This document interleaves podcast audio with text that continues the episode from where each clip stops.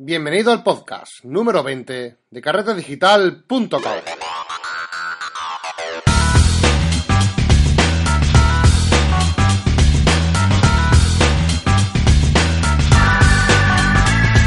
Hola de nuevo, otra semana más a este espacio, a este podcast, donde hablamos de las últimas noticias del sector de la fotografía y retoque digital. Estamos en el podcast de fotografía de carretedigital.com. Como ya sabéis, estamos acabando los cursos que teníamos en desarrollo. Hemos cerrado ya el curso de introducción a la fotografía profesional y esta semana cerraremos también el curso del Lightroom básico, con lo que vamos a abrir otros dos nuevos cursos en nuestra área de cursos online carretedigital.com barra cursos. Eh, vamos a abrir por un lado el de WordPress eh, básico para fotógrafos, donde montaremos una página web enfocada a fotografía y también un curso de Photoshop básico, donde vamos a aprender a adentrarnos y a utilizar esta herramienta tan compleja y tan versátil como es Photoshop. Sin duda, el rey del retoque digital. Para acceder a los cursos tan solo tienes que suscribirte y aparte de poder acceder a los mismos, vas a tener acceso a un área personal donde vas a tener descargas de las fotografías RAW originales. Toda la fotografía que vemos en los cursos online podéis descargar los RAW originales desde la intranet.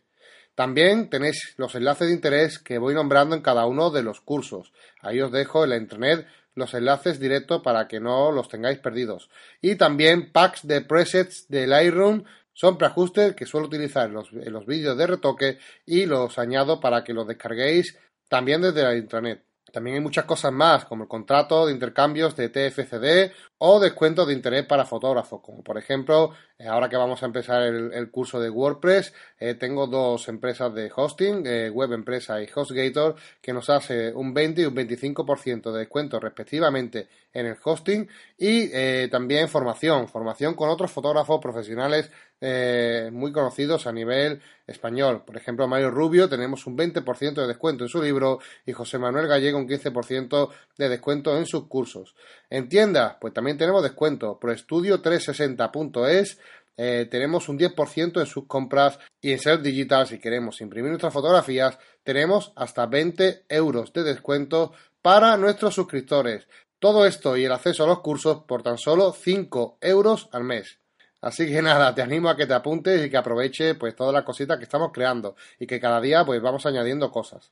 Hoy quiero hablaros eh, y voy a hacer un podcast eh, exclusivamente de esto porque me han llegado ya varias preguntas sobre si firmar eh, nuestras fotografías, si debemos hacerlo o no.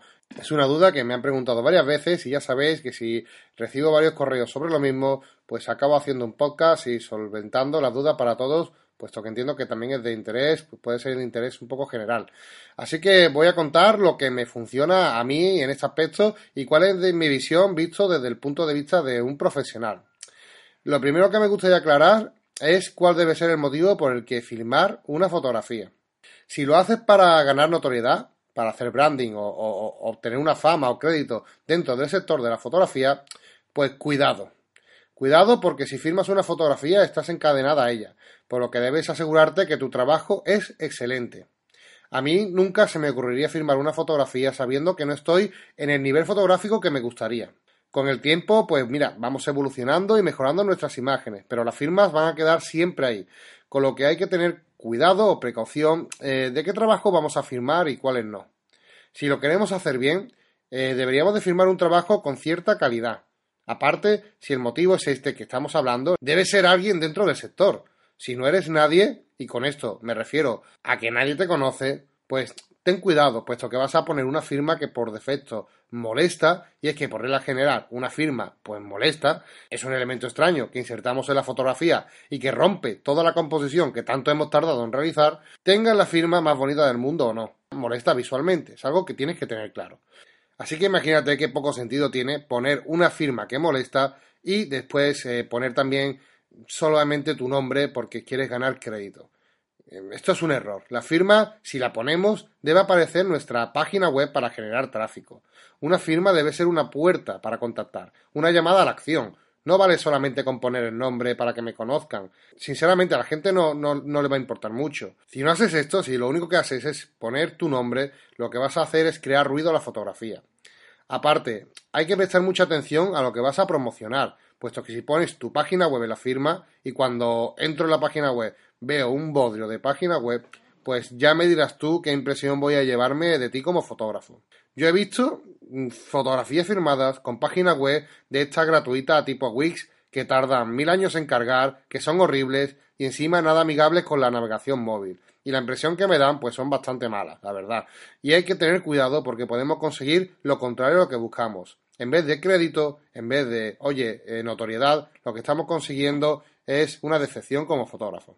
Por otro lado, si lo haces para que no te roben las imágenes, eh, bueno, esto es un topicazo que realmente me cabrea un poco y perdonadme si daño el ego de alguien, pero es que este motivo jamás eh, debe de justificar que firme tu fotografía.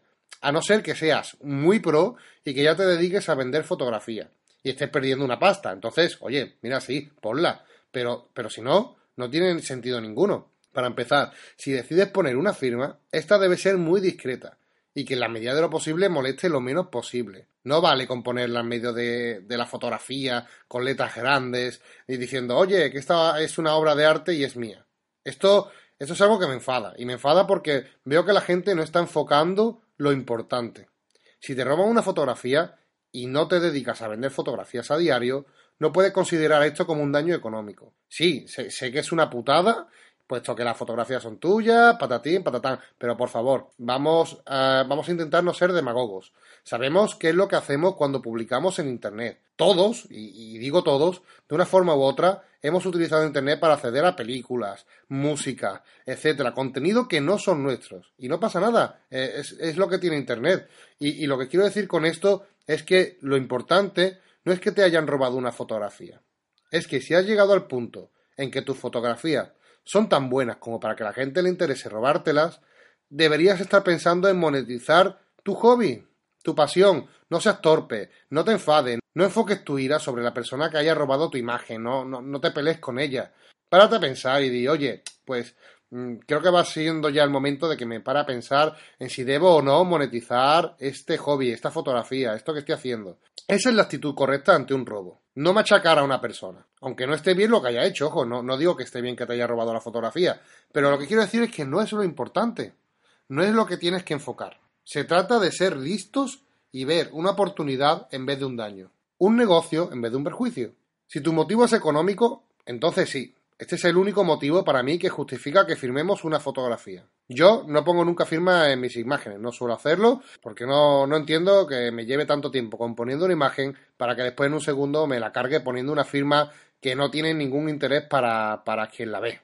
No me gusta distraer al que está viendo mi fotografía con un elemento extraño que además solemos ponerla siempre donde se vea bien, haciendo que el punto de interés sea la firma y no la fotografía. Esto, como ves, no, no tiene lógica ninguna. Además, y por propia experiencia, si tu fotografía gusta, van a buscarte por tierra y mar para saber quién ha hecho esa fotografía.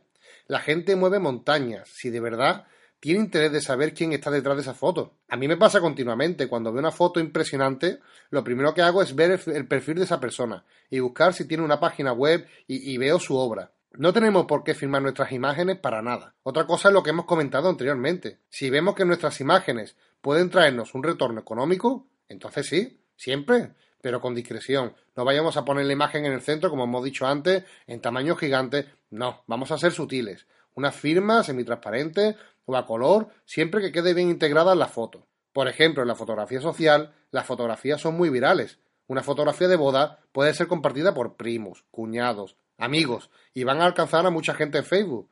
Pues es evidente que debes de firmar estas fotos. Vas a ganar dinero con ella, te va a traer clientes. No pierdas ese punch que tiene esa fotografía. Por ejemplo, una fotografía que puedes publicar en una revista, que sabes que va a salir en una publicación que la va a ver mucha gente eh, del sector. Pues oye, mira, tiene difusión. Pues lo mismo, aprovechalo. Hace poco anunciamos en el, en el blog de Carrete que, nuestro colaborador, Sal Digital, está organizando un concurso donde va a van a seleccionar fotografías para exponerlas en los mejores congresos y ferias del mundo fotográfico. ¿O qué sentido tiene participar en este concurso si no vas a poner tus datos ahí?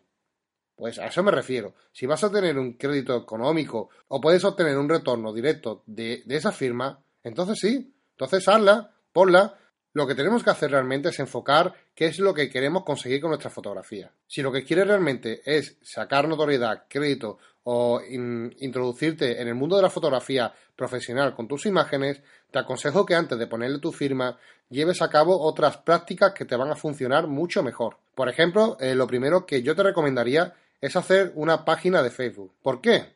Pues porque desde ahí vas a poder controlar mucho mejor tus publicaciones. No sé si lo sabías, pero las páginas de Facebook te permiten controlar las estadísticas de cada publicación. ¿Quién ha visto las imágenes? ¿Cuántas personas interactúan con ellas? ¿Cuántos me gustas tienes? Con lo que podrás saber qué es lo que gusta más o qué es lo que gusta menos. Y la información ya sabemos que es poder. Aparte, si a la gente le gusta tu estilo de fotografía, no la perderás entre likes de una publicación normal, que no vas a saber quién le ha dado me gusta. Si realmente le gustan tus imágenes, esa persona le podrá dar me gusta a tu página y la tendrá fichada ya para futuras publicaciones. Además, esa misma persona las verá con mayor frecuencia. Y aparte, aunque ahora no estés interesado en empezar a monetizar la fotografía, si decides hacerlo en un futuro, podrás aprovechar todos estos me gusta que ya tienes recopilados en tu página de Facebook para monetizarlo en un futuro. Así que fijaos lo importante eh, que es simplemente crear una página de Facebook para tu fotografía. Es mucho mejor que firmar tus propias fotografías. De ahí cuando digo que muchas veces no enfocamos bien lo que queremos conseguir con nuestras imágenes. No nos paramos a pensar y nos sentimos ofendidos porque nos han robado o porque eh, nos han quitado una imagen, cuando de verdad podemos conseguir crédito de otras formas que nos repercute de una forma mucho más directa. Una cosa importante es saber cómo funciona Facebook. Dispone de un Edge Rank. El Edge Rank de Facebook es un medidor que establece una nota a tus publicaciones, dándoles valor o no según el número de likes, comentarios y me gusta que obtenga una fotografía, haciendo que tu publicación llegue a más personas si tienes un Edge Rank alto, o a menos personas, puesto que Facebook puede penalizarte en, en este sentido, si tienes un Edge Rank bajo. Con lo que, amigo, cuando creas tu página, no te pongas a invitar a todo Cristo. Que si familiares, que si amigos, no, porque esta gente eh, le van a dar a me gusta una vez a tu página por compromiso, pero después no van a interactuar nunca más con tu fotografía, con tus publicaciones y acabará Facebook por penalizar tus publicaciones. Para que se entienda mejor, si tienes 10 personas siguiéndote con 10 comentarios, es mucho mejor que si tienes 1000 personas con 50 interacciones. Coloque cuidado a la hora de crear tu página. Deja que tenga un crecimiento orgánico, que crezca poco a poco con gente que realmente está interesada en tu estilo de fotografía. ¿Y cómo puedes hacer crecer tu página de Facebook? Pues lo ideal sería que publiques la fotografía directamente en tu página y la compartas desde ahí en tu muro personal y después en otros grupos de Facebook. Para quien esté interesado, piche en tu página y se suscriba. Aparte de esta buena práctica de Facebook, que como ves te va a repercutir mucho más que una simple firma en la foto, también te aconsejo que vayas preparando tu página web personal. Si algún día quieres dar el salto a la monetización, debes tener una página web en condiciones. Y repito lo de en condiciones porque aquí Wix y esas páginas gratuitas no valen un duro. Si decides hacer una web, hazla bien. No cuesta tanto dinero. Estamos hablando de una inversión entre 50 a 70 euros anuales. Y estamos hablando con tu servidor propio, tu dominio propio y una web profesional montada en WordPress. Además, si no sabes mucho sobre este tema, fórmate. Esta semana vamos a empezar un curso de cómo montar una web enfocada a fotógrafos desde cero, desde la compra del hosting y el dominio hasta la puesta en marcha del proyecto en tiempo real. Vas a ver que es más fácil de lo que parece. Espero que hayas comprendido o interiorizado el mensaje que he querido transmitir a través de este podcast de las firmas. Muchas gracias por acompañarme otra semana más en el podcast de Carreta Digital y si os ha gustado, eh, compartidlo por las redes sociales, eh, darle likes si me gusta en iBox y iTunes y si os animáis, pues ayudadme con algún comentario que otro que siempre ayuda a que subamos. Muchas gracias por estar siempre detrás. Un saludo y hasta la próxima semana.